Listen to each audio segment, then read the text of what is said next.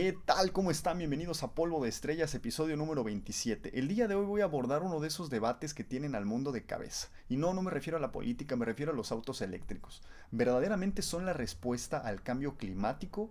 ¿Contaminan más? ¿Contaminan menos? ¿Nos van a servir de algo? ¿O ya mejor de plano nos enfocamos en el petróleo y al traste todo? ¿O nos enfocamos en los autos eléctricos y al traste el petróleo? Pues bueno, si están interesados en saberlo, quédense porque este episodio va a estar cardíaco. El cambio climático, explicado de una manera muy simple, se podría traducir como el incremento de la temperatura media de la Tierra con todo lo que eso implica, debido a la presencia de gases de efecto invernadero que evitan que la Tierra irradie de vuelta el calor al espacio, justamente durante el proceso, los ciclos de día y noche, ¿no? o sea, la misma rotación de la Tierra que provoca eh, pues que tengamos un día, que tengamos una noche. Básicamente eh, se explica de la siguiente manera, cuando nosotros estamos de frente al Sol, o sea, nos está pegando el Sol, es mediodía, pues estamos recibiendo radiación, hace calor, y pues bueno, empieza a incrementar la temperatura, las cosas se calientan, pero conforme empieza a rotar la, bueno, continúa rotando la Tierra y llegamos a un momento en el cual estamos dando la espalda al Sol, pues en principio ya no quedan fuentes de calor. O sea, sí las hay internamente, obviamente el núcleo está fundido, pero ah, vamos a decir que no las hay. Entonces, en principio, el calor que nosotros absorbimos del Sol debería de ser devuelto al espacio con la consecuente disminución de la temperatura en la superficie de la Tierra. Sin embargo, si nosotros en la atmósfera tenemos grandes cantidades de gases que tengan la capacidad de absorber, por ejemplo, radiación infrarroja, que de hecho es la que calienta las cosas, la radiación infrarroja, y también un poco la radiación ultravioleta, pero principalmente la radiación infrarroja es la que calienta las cosas, el 95% de las cosas, este pues bueno, naturalmente eso se va a traducir en la poca pérdida de temperatura de la superficie de la Tierra durante la noche. Entonces, pues poco a poco, conforme continúe el ciclo de día y de noche, de día y de noche, la temperatura promedio comenzará a incrementarse. Y esto pues va a tener o ha tenido eh, pues de alguna manera eh, consecuencias bastante catastróficas. Digo, creo que todos lo hemos observado, digo, las estaciones ya no son lo que eran antes. Para aquellos que a lo mejor sean muy jóvenes y no tengan una referencia eh, sobre las estaciones que eran, cómo eran las estaciones del año hace unos 20 años, en mi caso tengo casi 29 años este, pues pregúntenle a sus papás, pregúntenle a sus abuelos, pregúntenles a sus bisabuelos si cuentan con ellos, eh, pregúntenles, pues oigan, este, cómo eran las estaciones de, hace, hace, algunos años y les van a decir que eran muy diferentes. Pregúntenles también si hacía tanto calor como lo hace ahorita eh, o, si la, o si las... Eh, ¿Cómo les podré decir? Pues si al final de cuentas, ¿no? El, clima era tan extremoso como, empieza a volverse ahorita y yo creo que la respuesta va a ser un rotundo, ¿no? o al menos esa es la respuesta que me han dado todas las personas mayores, a las que incluido mis padres, a las que les he preguntado sobre, sobre el cambio climático, ¿no? sobre cómo han percibido, tal vez no el cambio climático, pero sobre cómo han percibido la evolución de las estaciones del año a lo largo y ancho de su vida. Si bien las estaciones del año han cambiado por muchas otras cosas. Por ejemplo, hace, hace años hubo un megaterremoto en Chile de, con eh, de 8.8 en la escala de Richter que provocó el cambio en el eje de rotación de la Tierra con, la consecuente, este, con los consecuentes cambios climáticos que eso puede generar, pues bueno, esa es una contribución, aunque realmente pues el, grueso de las contribuciones son debidas a la actividad humana. ¿no? Estamos talando nuestros bosques, estamos provocando grandes cantidades de problemas. Entonces, otro de los, de, los, de los problemas que tenemos, por ejemplo, es justamente que estamos acabando con nuestros bosques para convertirlos en, primero que nada, madera que podamos utilizar para construir nuestras casas o para hacer muebles o para eh, convertirlos en campos de cultivo justamente pues, para poderle dar de comer a toda la cantidad de personas que estamos habitando el planeta Tierra en este momento. Entonces, pues naturalmente eso se traduce en la pérdida de la interacción electrostática que existe entre las nubes y los árboles. Porque sí, de hecho, esa es la razón por la cual eh, cuando ustedes van al bosque, en los bosques está siempre como nuboso, como que hay bruma, como que hay un poco de neblina, como que está más fresco y en las ciudades donde pues está un poco más pelón, donde hay menos este, donde hay menos árboles, por eso hace un poco más de calor. Seguramente también lo han notado, si ustedes se meten a un parque que tenga muchos árboles, hace menos calor que al enfrente donde no hay nada de árboles y estás a la mitad de la calle justamente pues porque los árboles tienen cierta interacción electrostática con el vapor de agua que hay alrededor y eso pues provoca, además de, la sombra y otras cosas que te pueden ofrecer, pues eso provoca una disminución de la temperatura. Insisto, esa es la razón por la cual cuando vas al bosque ves como esas, esa nubosidad, ves de hecho las nubes más próximas de las copas de los árboles de las que tú las observas en la ciudad. Entonces, justamente conforme se empiezan a talar los bosques, se empieza a perder esa interacción electrostática y entonces, pues las nubes ya no se acercan tanto. Se acercarán por otros fenómenos ahí de, la termodinámica, ¿no? Calor, frío, etcétera, ¿no? Condensación, etcétera. Pero ya no se van a acercar con la misma regularidad con la que se acercaban antes. Entonces, eso se traduce en un incremento de la temperatura media de esa zona. Por eso, esa es la razón por la cual generalmente, no siempre, pero generalmente en las ciudades hace más calor que en los bosques. Hagan la prueba, o sea, ahora sí que si no me creen, simple y sencillamente hagan la prueba y se van a dar cuenta de lo que les estoy diciendo. Entonces, eh, pues bueno, eso también ha sido una contribución muy importante, ¿no? Porque al final de cuentas, pues los bosques nos ayudan a regular la temperatura. Evidentemente llueve, disminuye la temperatura y cuando el agua se evapora, el proceso de evaporación del agua termodinámicamente, ya metiéndonos un poquito a la parte química, así medio rara, es bueno, no medio rara, con palabras medio raras, se conoce como que la evaporación del agua es un fenómeno endotérmico. En español quiere decir que absorbe el calor.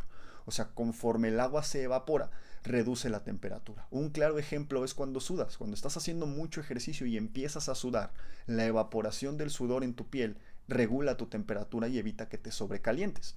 De hecho, esa es la razón por la cual luego muchas personas les dan calambres después de hacer ejercicio, bueno, entre muchas otras deficiencias de potasio y demás, o incluso se pueden hasta enfermar si no se ponen una chamarra después de hacer ejercicio, empiezas a sentir como mucho frío, pues justamente el sudor se está evaporando, conforme se evapora absorbe el calor de tu piel, y pues tu temperatura disminuye. Entonces ahí tienes un claro ejemplo de lo importante que son los bosques, lo importante que es la lluvia y lo importante que es la evaporación del agua para regular la temperatura.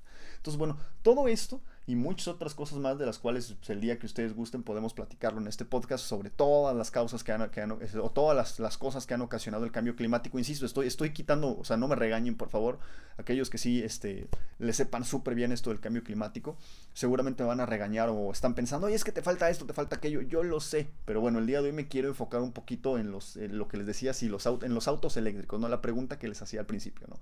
Si es posible que los autos eléctricos sean la solución al cambio climático. Entonces, pues bueno, ya tenemos una perspectiva en estos cinco minutos que van, seis minutos que van eh, de podcast, pues de, de, qué, de, qué, de cuáles son las causas del cambio climático, ¿no?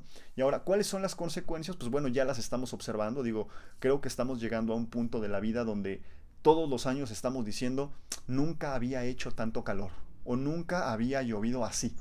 Y creo que se nos está empezando a hacer costumbre, ¿no? O sea, dicho ustedes ven el periódico, si les gusta el periódico, si no algún, alguna, algún noticiario virtual, y pues se van a dar cuenta, temperatura récord alcanzada en no sé dónde, lluvias récord alcanzadas en no sé dónde, inundaciones y desastres naturales cada vez más fuertes. De hecho, hace algunos años, eh, hace algunos 20, 30 años, era rarísimo que, por ejemplo, los huracanes consiguieran llegar a categoría 5. Y ahorita hasta parece que pues ya necesitamos abrir la categoría 6 y 7 porque cada vez son más grandes. Me acuerdo que antes de la pandemia hubo un huracán que tenía, o sea, el tamaño, el diámetro completo, del tamaño de Francia. O sea, a ese nivel eh, llega. Y bueno, los huracanes al final de cuentas son consecuencia de que el, mar se calienta, se evaporan grandes cantidades de agua, que justamente, eh, de vapor de agua, de agua que se transforman en vapor. Por fenómenos de temperatura y de presión, el agua se empieza a remolinar, este vapor de agua se empieza a remolinar, se empieza a acelerar y pues empiezas a tener un monstruo gigantesco que vaya a destruir ciudades. E insisto, esa no es la única consecuencia del cambio climático. Otra de las consecuencias es, por ejemplo, el aumento del nivel medio del mar. Si bien mucha gente se lo achaca al derretimiento de los polos, digo que es otro de los problemas que estamos derritiendo los polos, que pues bueno, toda la vida, toda la flora, la fauna, principalmente fauna que hay por allá, pues está quedando sin un lugar para vivir y pues naturalmente va a llegar a un punto en el cual su, vida eh, su, o su supervivencia, su sustento ya no sea eh, viable y finalmente se extingan si seguimos por, con el, eh, por el camino por el que vamos.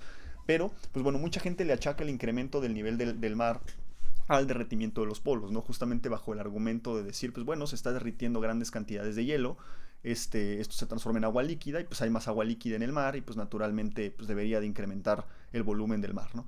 Si bien esto sí es cierto, la verdad es que el verdadero incremento del, mar o, la contribución más significativa al incremento del mar es un fenómeno conocido como dilatación. Al final de cuentas, cuando calientas algo se dilata y cuando lo enfrías se contrae justamente pues porque las moléculas que lo componen, conforme mayor temperatura tienen, más amplitud de movimiento tienen, se empiezan a golpear las unas con otras y eso causa que pues, el volumen del objeto se incremente y al revés volteado. Cuando tú lo enfrías, pues las amplitudes de los movimientos bajan, tienen menos energía y entonces el volumen medio el volumen promedio de este objeto empieza a disminuir. Digo, aquellos que se dediquen, por ejemplo, a reparar cosas lo han notado, ¿no? Cuando estás intentando meter algún pin o algún clavo en algún lugar y no entra, sobre todo algún remache que no entra, lo metes al congelador durante un rato y pues te vas a dar cuenta que después cuando lo intentas meter pues ya entra relativamente más fácil que cuando se encontraba a temperatura ambiente. O por ejemplo cuando alguien se quiere quitar un anillo, una de las recomendaciones que al menos yo le haría es, pues, es que meta la mano al refrigerador un rato, ¿no? al congelador un rato, agarre hielo un rato. Esto va a provocar que pues, la, tu piel, al final de cuentas, todo se contraiga, tu dedo se contraiga y el diámetro del anillo se haga más grande. O sea, porque no, o sea, ah, podríamos pensar que realmente cuando se contrae el anillo se haría más chiquito, pues realmente el diámetro se hace más grande porque se contrae hacia donde está la materia, no hacia donde está el vacío. Entonces de esa manera te lo podrías en principio quitar más fácil. Y pues bueno, si así no sale, pues bueno, voy a ver un médico. Eh, pero bueno, esas son muchas de las consecuencias, digo, esas son no, muchas, algunas de las consecuencias que estamos teniendo del cambio climático y eso nos vuelve a la, este, digo, eso nos ha hecho pues empezar a innovar, justamente estamos teniendo tecnologías más renovables, ya vemos más paneles solares por ahí, ya vemos por ejemplo más granjas de energía eólica, ya vemos más granjas de energía, este, de energía solar. Pero pues bueno, eh, empezamos a ver cada día más autos eléctricos. Digo, al final de cuentas creo que antes era un sueño, ¿no? O sea, teníamos los autos de combustión interna y pues pensar en un auto que fuera 100% eléctrico, pues no era, no era lo, más, lo más natural, ¿no? De hecho, pues bueno, aquellos que sean, que, que tengamos la edad suficiente para acordarnos, recordarán que pues en aquellos años, hace 30 años, digo yo no, yo no estaba vivo hace 30 años, pero pregúntenle a sus papás o si se acuerdan adelante, eh, pues que ustedes, no, bueno, más bien que no había automóviles que tuvieran instrumentos eléctricos o gran cantidad de instrumentos eléctricos. Por ejemplo, para subir y bajar los vidrios tenías que utilizar las manos, tenías que utilizar palancas. Incluso si nos remontamos a, un poco antes, pues bueno, ni siquiera radio tenían los carros, por ejemplo. Y después pues ya empezaron a llegar los vidrios eléctricos, llegaron los seguros eléctricos. Antes no, tenías que bajarle los seguros al carro, por ejemplo. Y ahorita pues básicamente ya puedes encender el carro desde tu casa para que se vaya calentando el aire, el aire acondicionado si tienes frío o se vaya bajando la temperatura y se hace mucho calor. O sea, a ese nivel hemos llegado. Pero un carro que sea completamente eléctrico, o sea, que deje de depender del petróleo, pues bueno, fue por algunos años un poco, eh, eh, ¿cómo les podré decir? Un poco eh, fantasioso, pues porque bueno, seguramente en algunas ciudades llegaron a observar los famosos trolebuses, que aquí les llamamos en México, que son esos autobuses que van colgados del, del, techo, bueno, van colgados de cables y pues mediante los cables obtienen la energía eléctrica para hacer girar el motor.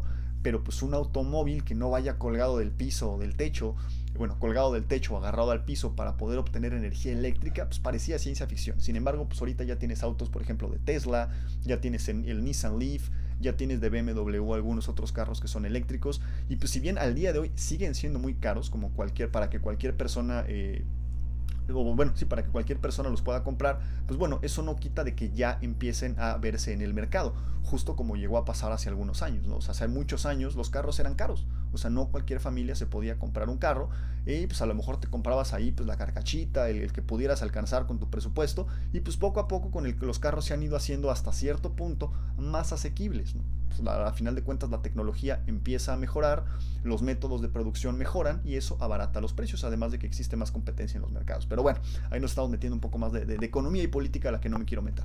Entonces ya tenemos los autos eléctricos, pero verdaderamente estos son la respuesta al cambio climático. O sea, digo, por ahí pues hay mucha gente que, que dice, no, pues es que tengo un auto eléctrico pues ya, ya estoy combatiendo el cambio climático con mi auto eléctrico. ¿Verdaderamente lo estamos haciendo? A ver, como les comentaba anteriormente, una de las causas principales, no es la única, ok, pero una de las causas principales del efecto del cambio climático es el, son los gases de efecto invernadero, la liberación de gases de efecto invernadero. Y si bien cuando nosotros encendemos un vehículo de combustión interna, pues estamos produciendo grandes cantidades de dióxido de carbono que funciona como gas de efecto invernadero por su gran capacidad para absorber radiación infrarroja y retenerla, eh, pues no, eh, ahora sí que los automóviles no son la única fuente de gases de efecto invernadero. Por ejemplo, la industria agrícola y la industria este, alimenticia son otras grandes fuentes de gases de efecto invernadero. Por ejemplo, las, las vacas y en general el, excremento de los animales rumiantes tiene grandes, tienes, tiene grandes capacidades por, por ahora sí que por la microbiota, por los microbios que existen en ellos, para generar metano. Y este metano tiene un potencial de efecto, de efecto invernadero muy superior al que tiene el dióxido de carbono. Entonces, pues ya basándonos en esto, obviamente el uso de pesticidas, el uso de muchas otras cosas, pues también terminan por hacer una pequeña contribución. Pero entonces esto, se esto lo saco a colación porque no, o sea, el empleo de automóviles no es la fuente principal de gases de efecto invernadero. Son una fuente súper importante, claro, o bueno, tal vez sí sea la principal, son una fuente súper importante, pero, digo, y, dependerá de la ciudad, claro está, pero eh, no son la única fuente, eso es lo que quería decir, no son la única fuente de gases de efecto invernadero que tenemos en el mundo. O sea, tenemos muchas otras fuentes de gases de efecto invernadero. Por ejemplo, las industrias también que están produciendo gases de efecto invernadero son otra fuente bien importante. Pero bueno, al final de cuentas, pues estaríamos combatiendo una de las principales fuentes de, emisión de gases de efecto invernadero si eliminamos todos los autos de combustión interna y los reemplazamos por autos eléctricos, ¿no? En principio, ¿no? O sea, haciendo un pequeño resumen, les voy a decir algunas de las razones por las cuales los autos eléctricos son considerados una opción prometedora para luchar al cambio climático. La primera son las emisiones reducidas. Como les estaba platicando, los autos eléctricos no producen emisiones directas en el escape, pues ya que no funcionan con motores de combustión interna que estén quemando combustible, ya sea eh, gasolina, ya sea diésel, por ejemplo. O sea, en resumen, funcionan sin utilizar combustibles fósiles. Esto significa que de alguna manera nos podrían ayudar a disminuir drásticamente las emisiones de gases de efecto invernadero y de otros contaminantes, porque ahora sí que la combustión de combustibles y de todos sus aditivos no solo produce dióxido de carbono, sino también produce otros derivados nitrados que son los responsables, por ejemplo, de la lluvia ácida. ¿no? Oye, Gabriel, pero pues es que yo salgo, me mojo en la lluvia y no siento que me, que me caiga limón en la herida, ¿no? ¿Qué tan ácida es? Pues bueno, simplemente ve a un parque que tenga estatuas de esas viejas que son que estaban hechas como de bronce y vas a ver que por ejemplo las zonas de esas estatuas que están expuestas a la lluvia se ven como verdosas se ven como amarillas se ven como que si tuvieran sales justamente esa es una es un, es un indicio claro de que la lluvia ya no tiene un pH neutro. Si bien es complicado que tengamos una lluvia con un pH así totalmente neutro ya no lo tiene, ya está un poco más ácida, justamente pues por así que cuando llueve se disuelve el dióxido de carbono, forma ácido carbónico y eso disminuye el pH de la, o sea, lo vuelve más ácido, vuelve un poco más ácido el pH de la, de la lluvia y también los óxidos de nitrógeno forman ácido nitroso, ácido nítrico, que pues también, digo como su nombre lo dice, son ácidos que acaban por disminuir un poco el pH de la lluvia. Entonces estos ácidos reaccionan con el cobre y con los otros metales que conforman a estas estatuas y pues por eso empiezan a formarse esos eh, nitratos de cobre, esos cloruros de cobre, esas, esos compuestos de cobre oxidado que no se formarían si la lluvia fuera neutra, por ejemplo, o si se formarían, pero pues por, por la presencia del oxígeno en la atmósfera y, es, y lo, los haría un poco más duraderos, haría más duraderas esas estatuas. Entonces váyanse a un parque y lo van a observar, o por ejemplo también van a observar que algunas otras estatuas que están hechas con, ciertos materiales, con ciertas rocas, como por ejemplo la calcita o otro tipo de piedras, que pues como que se empiezan a ver cacarizas, ¿no? O sea, se empiezan a ver como si les estuvieran saliendo eh, burbujas. Pues básicamente estos materiales, estas rocas reaccionan con los ácidos y forman dióxido de carbono, se destruyen, se diluyen. Así como cuando tú le agregas vinagre al bicarbonato, digo, eso lo pueden hacer en sus casas, no es nada peligroso y de hecho es muy divertido. Este, y, y efervece. Básicamente eso es lo mismo que le está pasando a algunas de estas estatuas que están formados por estos materiales que tienen grandes cantidades de carbonatos, que en contacto con eh, un líquido que tenga un pH bajo, o sea, que sea ácido, pues estos carbonatos se descomponen, forman dióxido de carbono y pues la estatua se empieza a degradar. Entonces estos son un síntoma de que tenemos otros gases contaminantes presentes en la atmósfera. Pero bueno, ese es el punto número uno. El, el, punto número dos sería la descarbonización de la energía. O sea, a medida que más países incrementen la proporción de energías renovables en sus redes eléctricas, o sea, ya no eh, plantas de generación de, electricidad vía petróleo, vía carbón, pues la huella de carbono de los autos eléctricos disminuye aún más, ya que la electricidad que se utiliza proviene de fuentes más limpias. O sea, sí, ese es un punto bien importante que hay que tocar. O sea, el hecho de que yo conecte mi celular a, la corriente eléctrica de la casa no quiere decir que yo sea el ser más ecológico del planeta porque no estoy generando gases de efecto invernadero. Eso es una mentira. O sea, primero hay que preguntarnos cómo se genera la energía eléctrica que yo utilizo en la casa. Si se utiliza, pues si se genera, por ejemplo, a través de granjas solares, a través de granjas eólicas, eh, pues bueno, yo podría decir que es un poco más verde que aquella que se genera en una planta donde se está quemando combustibles fósiles, por ejemplo. Entonces, eso es algo bien, bien, bien importante. O sea, con esto pues estamos empezando a responderlo, ¿no? O sea, yo puedo tener autos eléctricos, sí, claro, pero si la electricidad en mi país se genera a base de carbón o a base de, petróleo, a base de, combustibles fósiles, pues entonces el simple hecho de cargar mi automóvil está fomentando que se sigan produciendo gases de efecto invernadero. Por otro lado, y ese es un punto muy importante, que sería el punto número 3, es la eficiencia energética. O sea, los, los motores eléctricos son mucho más eficientes que los motores de combustión interna, lo que se traduce en una pues mayor eficiencia en la manera en la que se emplea la energía y una reducción en el consumo de los recursos. Sea, eso es bien importante que hay que considerar. Por ejemplo, un caso, eh, estos son datos 100% reales que a lo mejor podrán variar entre los modelos de los carros, pero en principio la eficiencia de un motor de combustión interna a base de gasolina ronda el 30% mientras que la eficiencia en un motor de combustión interna a base de diésel ronda en un 40%. Eso quiere decir que para el caso particular de los motores de gasolina, solo el 30% de la energía producida al quemar la gasolina dentro del motor se está empleando auténticamente para poder mover el automóvil. Oye, Gabriel, ¿y qué le pasa al otro 70% al restante? Pues básicamente se desperdicia, se, transforma en calor y este calor es irradiado a la atmósfera y pues se acabó. O sea, básicamente de toda la energía que tú puedes obtener quemando toda la gasolina que contiene el tanque de tu automóvil, solo el 30% se utilizó para verdaderamente mover el automóvil, el otro 70% se desperdició. A diferencia de los autos eléctricos, que por ejemplo casi toda la energía que se utiliza, eh, que, estás sacando de la batería, es la que se está utilizando para darle fuerza a las llantas y poderte mover.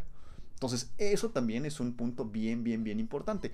Por ejemplo, no sé si han tenido la oportunidad de manejar un auto eléctrico o, este, o, simplemente tripular un auto eléctrico. Pero aquellos que han tenido la oportunidad de hacerlo, eh, en mi caso no he tenido la oportunidad de manejar un auto eléctrico, pero sí he tenido la oportunidad de viajar como tripulante en un auto eléctrico, se van a dar, se van a dar cuenta que tienen torque instantáneo. O sea, a diferencia de los carros donde la fuerza del motor depende de la del cambio en el que vayas. Digo, por eso un auto de, por ejemplo, de cuatro cilindros, de tres, cuatro cilindros, que son los más comunes que andan en la calle, no vas a poder arrancarlo con la misma facilidad en primera velocidad que en segunda velocidad. O sea, no tienes torque instantáneo, dependes de las combinaciones de engranes que tengas en la caja de velocidades. A diferencia de eso, los autos eléctricos no. O sea, podrías decir, bueno, no, no lo podrías decir, no tienes una caja de velocidades. Simplemente mientras más energía eléctrica le des al motor, más rápido gira. Y tan pronto le des energía eléctrica al motor, el motor empieza a moverse. O sea, tienes fuerza máxima en el motor. Digamos que la limitante va a ser, evidentemente, pues la, la composición del motor, la fortaleza del motor, la cantidad de corriente máxima que le pueda suministrar por, por, por unidad de tiempo, ¿no? O sea, qué tan rápido le puedes suministrar la mayor cantidad de volts posibles, la mayor cantidad de amperes posibles, y pues la fricción que exista entre las llantas y el asfalto. Porque si no tienes unas llantas muy buenas, pues le vas a pisar a todo y vas a estar nada más quemando llantas, ¿no? Tendrías que tener pues unas llantas que se adhieran súper bien al pavimento, cosa que pues tampoco existe, pero bueno, solo para ponerlo sobre la mesa. Entonces, ese es otro de, las, de, las ventajas que tienen, por ejemplo, los autos eléctricos. O sea, tú le pisas y pues, sientes luego, luego la fuerza que tiene el motor y la rapidez con la que arrancan. O sea, de hecho, un auto eléctrico, pues a lo mejor no el más caro del mundo, tiene un despegue muy superior, así, pero muy superior al cualquier carro de combustión interna de una gama media o incluso de una gama media alta. O sea, con eso creo que les explico todo. Por otro lado, pues la creciente, el, el, punto número 4 sería la innovación tecnológica, ¿no? La creciente popularidad de los autos eléctricos, pues ha impulsado la inversión en la investigación y el desarrollo de tecnologías relacionadas con las baterías, lo que pues de alguna manera puede o ha tenido un impacto positivo en estas áreas, como por ejemplo el almacenamiento de las energías renovables. Y eso es un punto muy importante. Hace algunos años, eh, si no saben quién es, eh, así que tienen una tarea, lo Nikola Tesla, que para mí es uno de los más grandes inventores que ha tenido la Tierra. Pero así, de verdad, ¿eh? o sea, la historia de la humanidad, para mí, ese cuate es el más grande inventor que ha tenido la, la humanidad. Él en algún momento llegó a decir que deberíamos de, desde, aquel, desde aquellos años, ojo, debimos de haber empezado con el desarrollo de autos eléctricos. Y si lo hubiéramos empezado en ese momento, la tecnología de los autos eléctricos, al ser más simple, sí, es cierto, al ser más simple que la de los autos de combustión interna, para este momento ya habría superado, pero con creces, a los autos de combustión interna. Y eso es muy cierto. O sea, siendo muy, muy francos, la facilidad con la que puedes reparar un motor eléctrico es muy superior a la facilidad con la que puedes reparar un auto de combustión interna, simplemente porque tienes menos piezas. El verdadero problema aquí es justo como les comentaba, la innovación tecnológica que hay alrededor de la este del almacenamiento de energía. O sea, Nikola Tesla hablaba de un motor de, de no, un motor de combustión interna, de un motor eléctrico que pues está básicamente enchufado al, a la luz. Sin embargo, pues no vas a tener un carro que tenga una cuerda, un cable gigantesco para tenerlo enchufado desde tu casa hasta tu trabajo y de vuelta, ¿no? O no vas a tener unas vías ahí aéreas, como por ejemplo los trolebuses o por ejemplo algunos, algunos trenes que pues van agarrados de, los cables pues para tener un suministro eléctrico constante. En el caso de los automóviles necesitas un reservorio de energía eléctrica para poderlo mover y esa es una de las principales desventajas que tienen al día de hoy los autos eléctricos.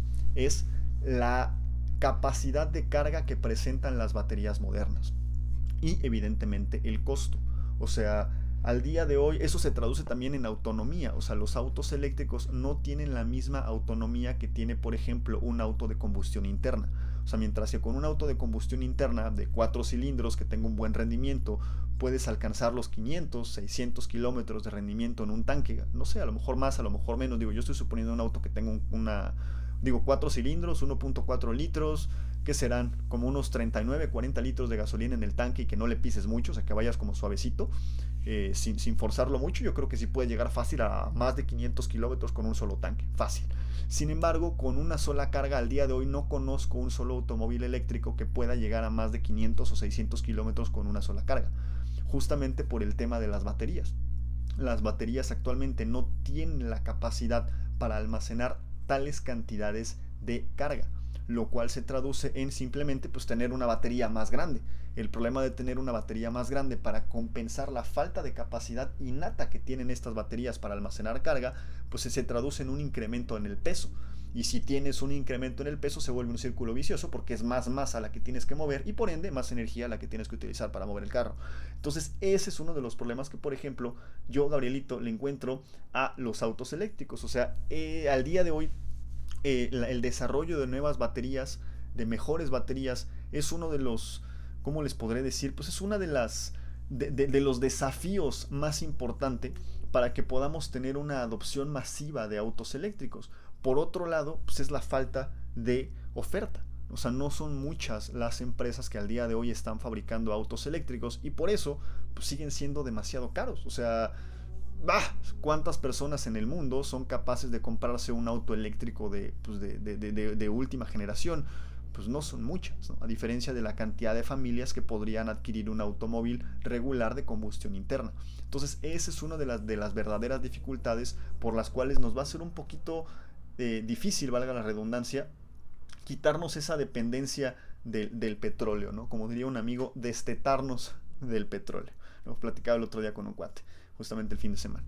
Entonces, este...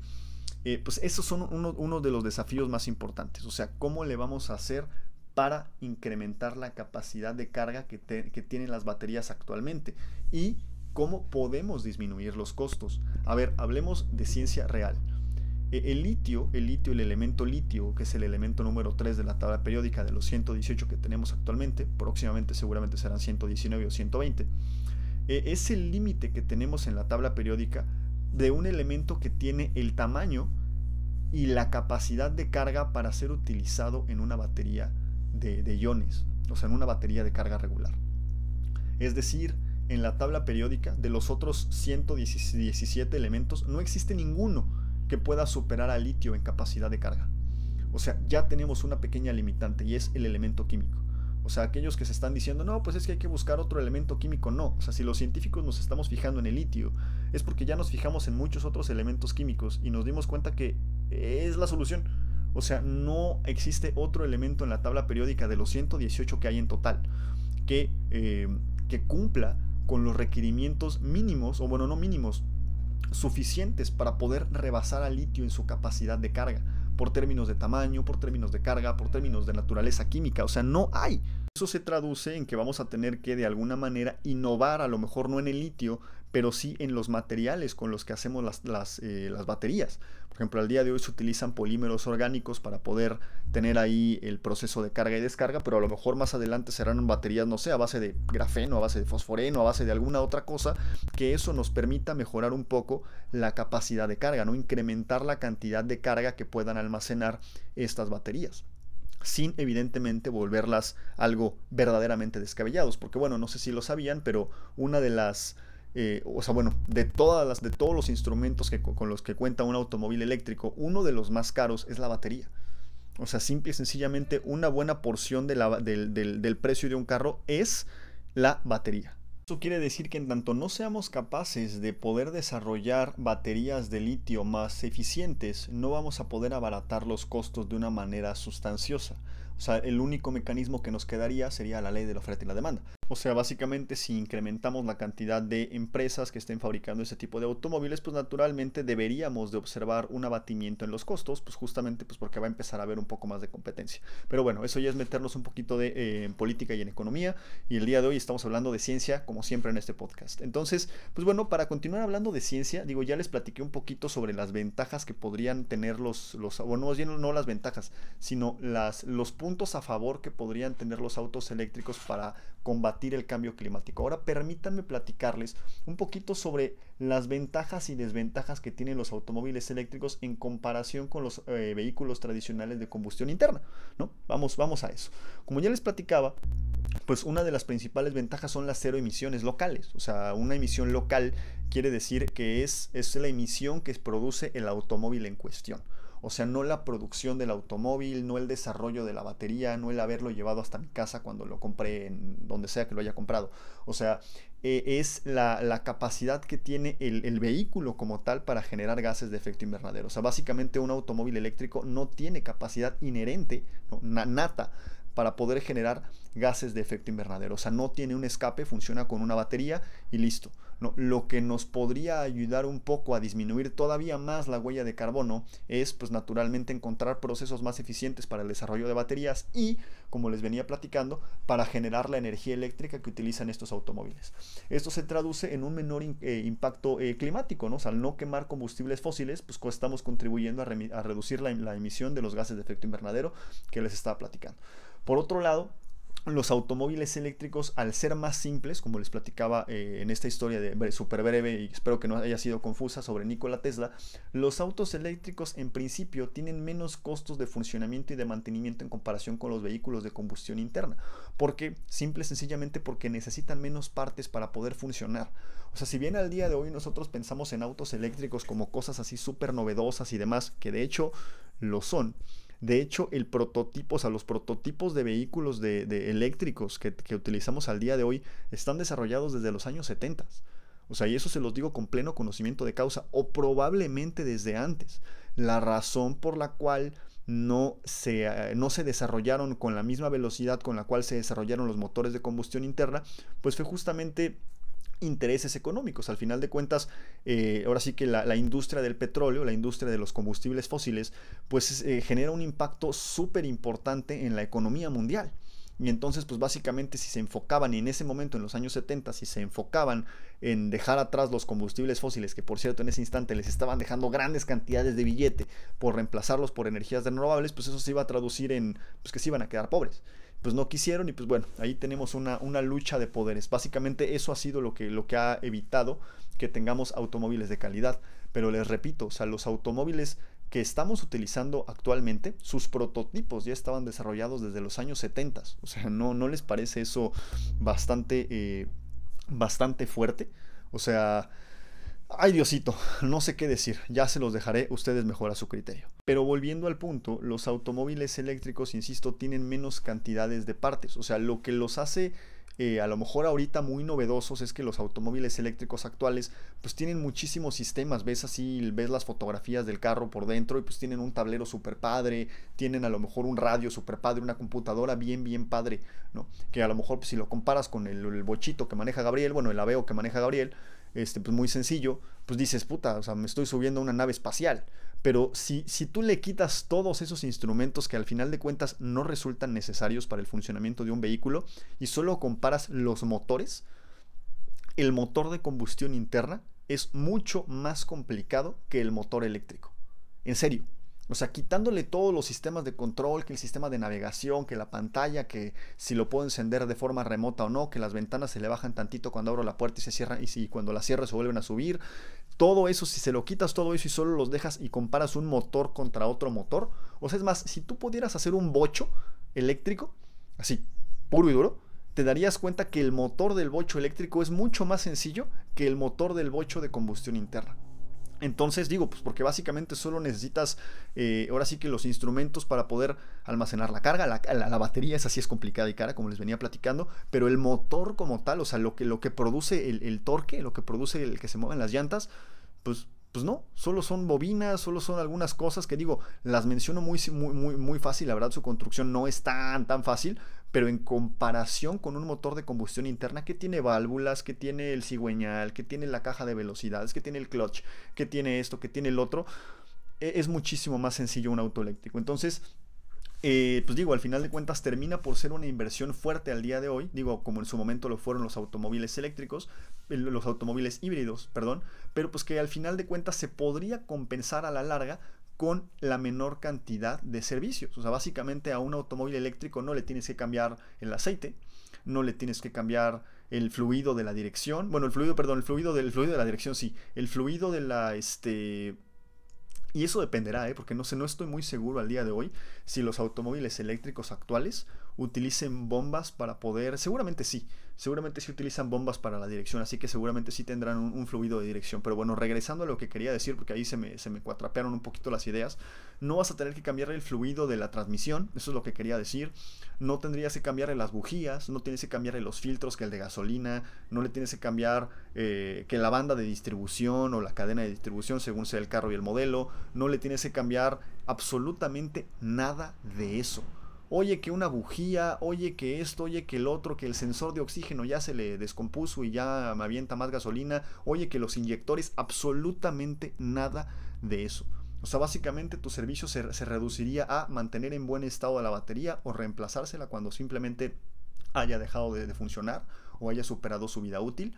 Y pues los frenos, Revisar a lo mejor pues que se te fundió un foco o algún sistema ahí eléctrico, pero en, fin, en principio siendo muy, muy, muy, muy eh, puros con, con la construcción de un vehículo eléctrico, tienen mucho menor costo operativo. Por otro lado, tienes menor ruido. O sea, los autos eléctricos en generalmente son silenciosos. O sea, no, pues, no, tienes no tienes explosiones que estén ocurriendo dentro de un motor. Así que pues, pues aceleras y pues no se escucha nada. De hecho, hace tiempo tuve la oportunidad de subirme un automóvil eléctrico de un buen amigo, David. Y este, pues me, sacaba mucho de, onda, pues que cuando aceleraba no se escuchaba nada. O sea, uno está acostumbrado pues que aceleras y escuchas el motor, pero en este caso no se escuchaba nada, o sea, solo se escuchaba el aire y las llantas contra el pavimento, pero pues esos son ruidos naturales, de hecho fue muy extraño empezar a enfocarme en el ruido de las llantas contra el asfalto y del aire que no en el motor. O sea, en mi caso cuando manejo voy escuchando el motor, no sé ustedes, y pues sin estar viendo tanto el tablero voy haciendo los cambios, segunda, tercera, cuarta, segunda, tercera, lo que sea, pues con, el ruido del motor, conforme voy sintiendo la potencia del motor. Pero pues ahí no, fue algo muy extraño. Y como les venía platicando, pues otro lado, este, otra es la eficiencia energética. ¿no? O sea, la eficiencia de los autos eléctricos es mucho, muy superior a la de los autos eh, a gasolina, ya se los venía platicando. Ahora sí, ah, empezando con las desventajas, porque al final de cuentas no todo es positivo, hay que ser sinceros, hay que ser francos. Eh, tampoco les quiero estar vendiendo la idea de que hay que comprar un auto eléctrico ya a todos. O sea, en este momento tal vez no sea la solución, así tal vez no sea la solución y al final les digo por qué. Como les venía platicando, pues la autonomía es limitada. No, no voy a abundar mucho en esto porque ya se los platiqué. Vamos a, vamos a continuar. Eh, el tiempo de carga. O sea, al final de cuentas, pues se te descarga tu automóvil y lo tienes que enchufar a tu casa, ¿no?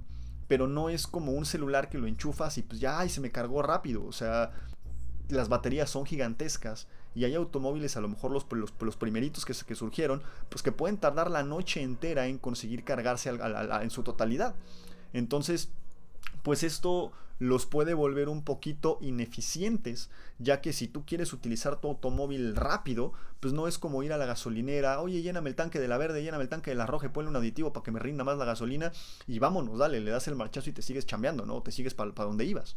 O sea, en el caso del automóvil tienes que esperar a que continúe cargándose. Eh, como un celular, o sea, imagínate que en tu celular no tienes un, un cargador de carga rápida. y te queda un 1% de batería. Pues no, no es como que lo enchufes dos segundos y ya, ya, ya, ya llegó al 50, ya me voy, ya me aguanta el día. No, te tienes que esperar. Y, pues eso mm, probablemente, así, probablemente no lo vayamos a poder solucionar en un futuro próximo. Creo que en alguna de, las, de, los, de los episodios anteriores les platiqué sobre el efecto memoria de las baterías. Eh, y ese es otro de los problemas que pueden tener las baterías de iones de litio. Digo, si al final, al final de cuentas al día de hoy ya hay materiales que son más resistentes al efecto de memoria de las baterías, eh, no hay ninguno que sea 100% resistente al efecto memoria simplemente pues, porque químicamente no es posible. ¿Qué es el efecto memoria? es la cristalización de la batería durante los ciclos de carga y descarga. Y naturalmente conforme la batería se empieza a cristalizar, empieza a perder capacidad para almacenar carga. Estoy 100% seguro que ya se los mencioné, pero pues bueno, si no han escuchado ese, ese episodio del podcast, se los recuerdo así súper rápido porque también no son conceptos tan sencillos que podamos tener en la cabeza todo el tiempo. Entonces, eh, eh, seguramente te ha pasado, voy a empezar esto con un ejemplo, que tienes tu celular, lo estás utilizando y de repente del 80% se baja al 60% y de repente al 40% y de repente al 30% y se te apaga el celular. O a lo mejor no de una manera tan dramática, pero seguramente si has notado que en vez de bajarse, no sé, 89, 88, 87 y así, de repente, pum, se brinca un 15, un 20%. Eso es una consecuencia del efecto memoria. Eso quiere decir que tu batería ya está cristalizada en ciertas secciones y esas secciones ya no tienen la capacidad para almacenar carga que tenían anteriormente. Entonces conforme se empieza a descargar la batería, de repente el, ahora sí que el, lector, los sistemas que tiene tu celular para monitorear el nivel de carga, pues llegan a ese punto y dicen, ah, aquí no hay carga, y ¡pum! ¿no? Te da la sensación de que perdiste el, el 20% de trancazo. Realmente nunca lo tuviste, o sea, tu batería ya estaba empezando a cristalizarse. Y el problema es que cuando se empieza a cristalizar, el proceso para que continúe cristalizándose se vuelve cada vez más fácil. Entonces ese es uno de los problemas que presentan las baterías de iones de litio. Y este, este problema se agrava es natural, ojos, es algo que no podemos evitar. O sea, siempre que cargues tu celular y lo descargues mientras lo uses, está sujeto a que conforme se carga y se descarga, empieces a generar ahí pues, ciertos productos de descomposición, ciertos cristalitos y ciertas otras cositas que pues ya no tienen la capacidad que, tenía la batería para almacenar carga y se te empieza a deteriorar. Por eso hay muchas baterías que pues tienen ciclos de carga y descarga máximos de 1000. ¿no? O sea, una batería en promedio, la de una computadora pues por ahí del 2015, no sé si ya, ya las haya, ya, seguramente sí, pero hasta el 2015 una batería eh, regular tenía una capacidad de carga, más bien una vida útil de 1000 ciclos, entre 1000 y 1200 ciclos de carga y descarga. Después de estos 1200 ciclos, ya ibas a empezar a ver una, una reducción en la, en la, en la, cantidad de carga que pueden almacenar estas, estas baterías. Al día de hoy seguramente ya ha incrementado un poco, pero pues bueno, al final de cuentas es algo que químicamente no se puede evitar. O sea, no hay maneras eh, de, poderlas evitar. Podemos prolongarlas, pues, o sea, podemos incrementarles la vida útil, pero tampoco son enchiladas, pues. Entonces, esto naturalmente sería algo que le empezaría a pasar a los, a los automóviles, a las baterías de los automóviles eléctricos. O sea, empezarán a cristalizar de forma natural y pues tendrán que ser reemplazadas con los costos que esto implica, ¿no? Por otro lado, algunos de ustedes me van a decir, oye Gabriel, pues podríamos ponerle un cargador de carga rápida y lo cargamos rapidísimo. Eso podría ser un grave error porque, o sea, bueno, sí, si bien no soluciona el problema a corto plazo, a largo plazo se traduce en una reducción de la vida útil de la batería. También estoy 100% seguro que ya los había platicado, pero otra vez un resumen así rapidísimo. A mayor velocidad de carga o de descarga, mayor es la proporción de, cristal, de batería que se empieza a descomponer. O sea, la batería se descompone más rápido. Eso quiere decir que te dura menos. Entonces, pues bueno, punto, punto, punto final con eso. Ahora, otra parte que, pues a, mi, perspectiva es una, es una desventaja es el costo, ¿no? Como les venía platicando, los automóviles eléctricos no son tan asequibles como lo son los automóviles de combustión interna. Y esto nos lleva a la infraestructura de carga. O sea, la infraestructura de carga de los, de los autos eléctricos al día de hoy continúa siendo muy cara. Entonces no todos los lugares donde vayamos a llevar nuestro auto eléctrico van a tener un lugar donde podamos tener, eh, donde podamos enchufarlo para cargar. A lo mejor en Estados Unidos, digo, si han ido a Estados Unidos eh, o algún otro país así primermundista, este, pues seguramente han visto que hay más estaciones de carga que aquí en México. Pero yo les pregunto aquí en México, ¿qué tan comúnmente ven estaciones de carga para autos eléctricos? No es tan común. Entonces eso representa otro problema, porque entonces tienes que racionar muy bien la carga que tiene tu automóvil si no quieres que, que tu carro te deje tirado porque se quedó sin carga a la mitad de periférico. ¿no? Y una de las últimas desventajas, y es me duele un poco reconocerlo, pero es la verdad, es el impacto ambiental de las baterías. O sea, las baterías de iones de litio y su reciclaje tienen un impacto bien significativo en el ambiente. O sea, de hecho, la huella de carbono que dejan los automóviles eléctricos, que bueno, ese concepto de la huella de carbono la verdad es que está medio extraño, pero luego se los platico un poco más a detalle. Eh, estas baterías tienen una huella de carbono grandísima. O sea, si bien estamos desarrollando métodos más sostenibles para la producción y el reciclaje de este tipo de baterías, eh, eh, al, al, día de hoy tenemos que considerarlo. O sea, al final de cuentas, el desarrollo, bueno, el desarrollo de este tipo de baterías termina por contaminar más que el desarrollo de los autos eléctricos, pero no deja de los autos a, combustión interna, pero de los autos a gasolina o a diésel. Pero, pues, una pequeña justificación que yo daría es que al día de hoy no tenemos tan explorada la tecnología del desarrollo de automóviles eléctricos como la tenemos para los autos de combustión interna conforme pasen los años y empecemos a innovar y empecemos a encontrar más cosas sobre los autos eléctricos, estoy 100% seguro que vamos a poder vadear este problema de una mejor manera. O sea, nunca vamos a poder reducir la huella de carbono al cero. Al final de cuentas, eso es imposible, pero pues sí podríamos ayudarnos a eh, reducirla de una manera drástica. Entonces, pues ya nada más para terminar este podcast, que espero no haya sido un poquito revuelto, porque el día de hoy traía la cabeza un poquito, este, eh, no, no la traía tan despejada como en otros días para, para, hablarles del podcast. Y también como pues, no se me ocurrió invitar a alguien para que platicara conmigo en este episodio, creo que divagué un poco. Entonces les pido una disculpa si, fui, si no fui lo suficientemente claro. Este, pero pues bueno, espero, espero, que, espero que solo sea mi percepción, ¿vale? Eh, ya para terminar, pues desde mi punto de vista, los autos eléctricos sí ofrecen beneficios ambientales y económicos significativos, ¿no? Sin embargo, pues todavía estamos enfrentando desafíos que deben de superarse para lograr una adopción más amplia y efectiva de este tipo de vehículos. Estoy 100% seguro que con el avance de la tecnología y el apoyo continuo de políticas y medidas favorables, porque también se trata de eso, o sea, que los gobiernos pongan de su parte para poder destetarnos del petróleo y empezar a ver esto como una fuente de ingresos pues importante, porque en tanto no lo vean así y continúen viendo al petróleo como la principal fuente de dinero o una de sus principales fuentes de dinero, pues esto lo van a seguir dejando en el olvido, ¿no? Entonces, si tenemos toda esa cooperación, pues yo esperaría que los autos eléctricos en el futuro jueguen a un papel cada vez más importante en la movilidad sostenible y a su vez en la reducción de la emisión de gases de efecto invernadero y por ende en pues la, pérdida o más bien el, el tratar de revertir el cambio climático. Entonces ya con esto me despido no sin antes decirle que pues bueno, la respuesta a la pregunta principal es los autos eléctricos no son la respuesta definitiva al cambio climático, hay muchas otras cosas que tenemos que hacer como seres humanos para poderla reducir, una de ellas es pues, respetar un poco más nuestros bosques, otra es dejar de desperdiciar tantos alimentos, porque estoy 100% seguro que con la capacidad de producción alimenticia que tenemos en el mundo entero, tenemos la capacidad para acabar con el hambre en el mundo. El gran problema, así, así de fuerte, el gran problema es la, cantidad de desperdicios que se generan. E, ese es el gran problema.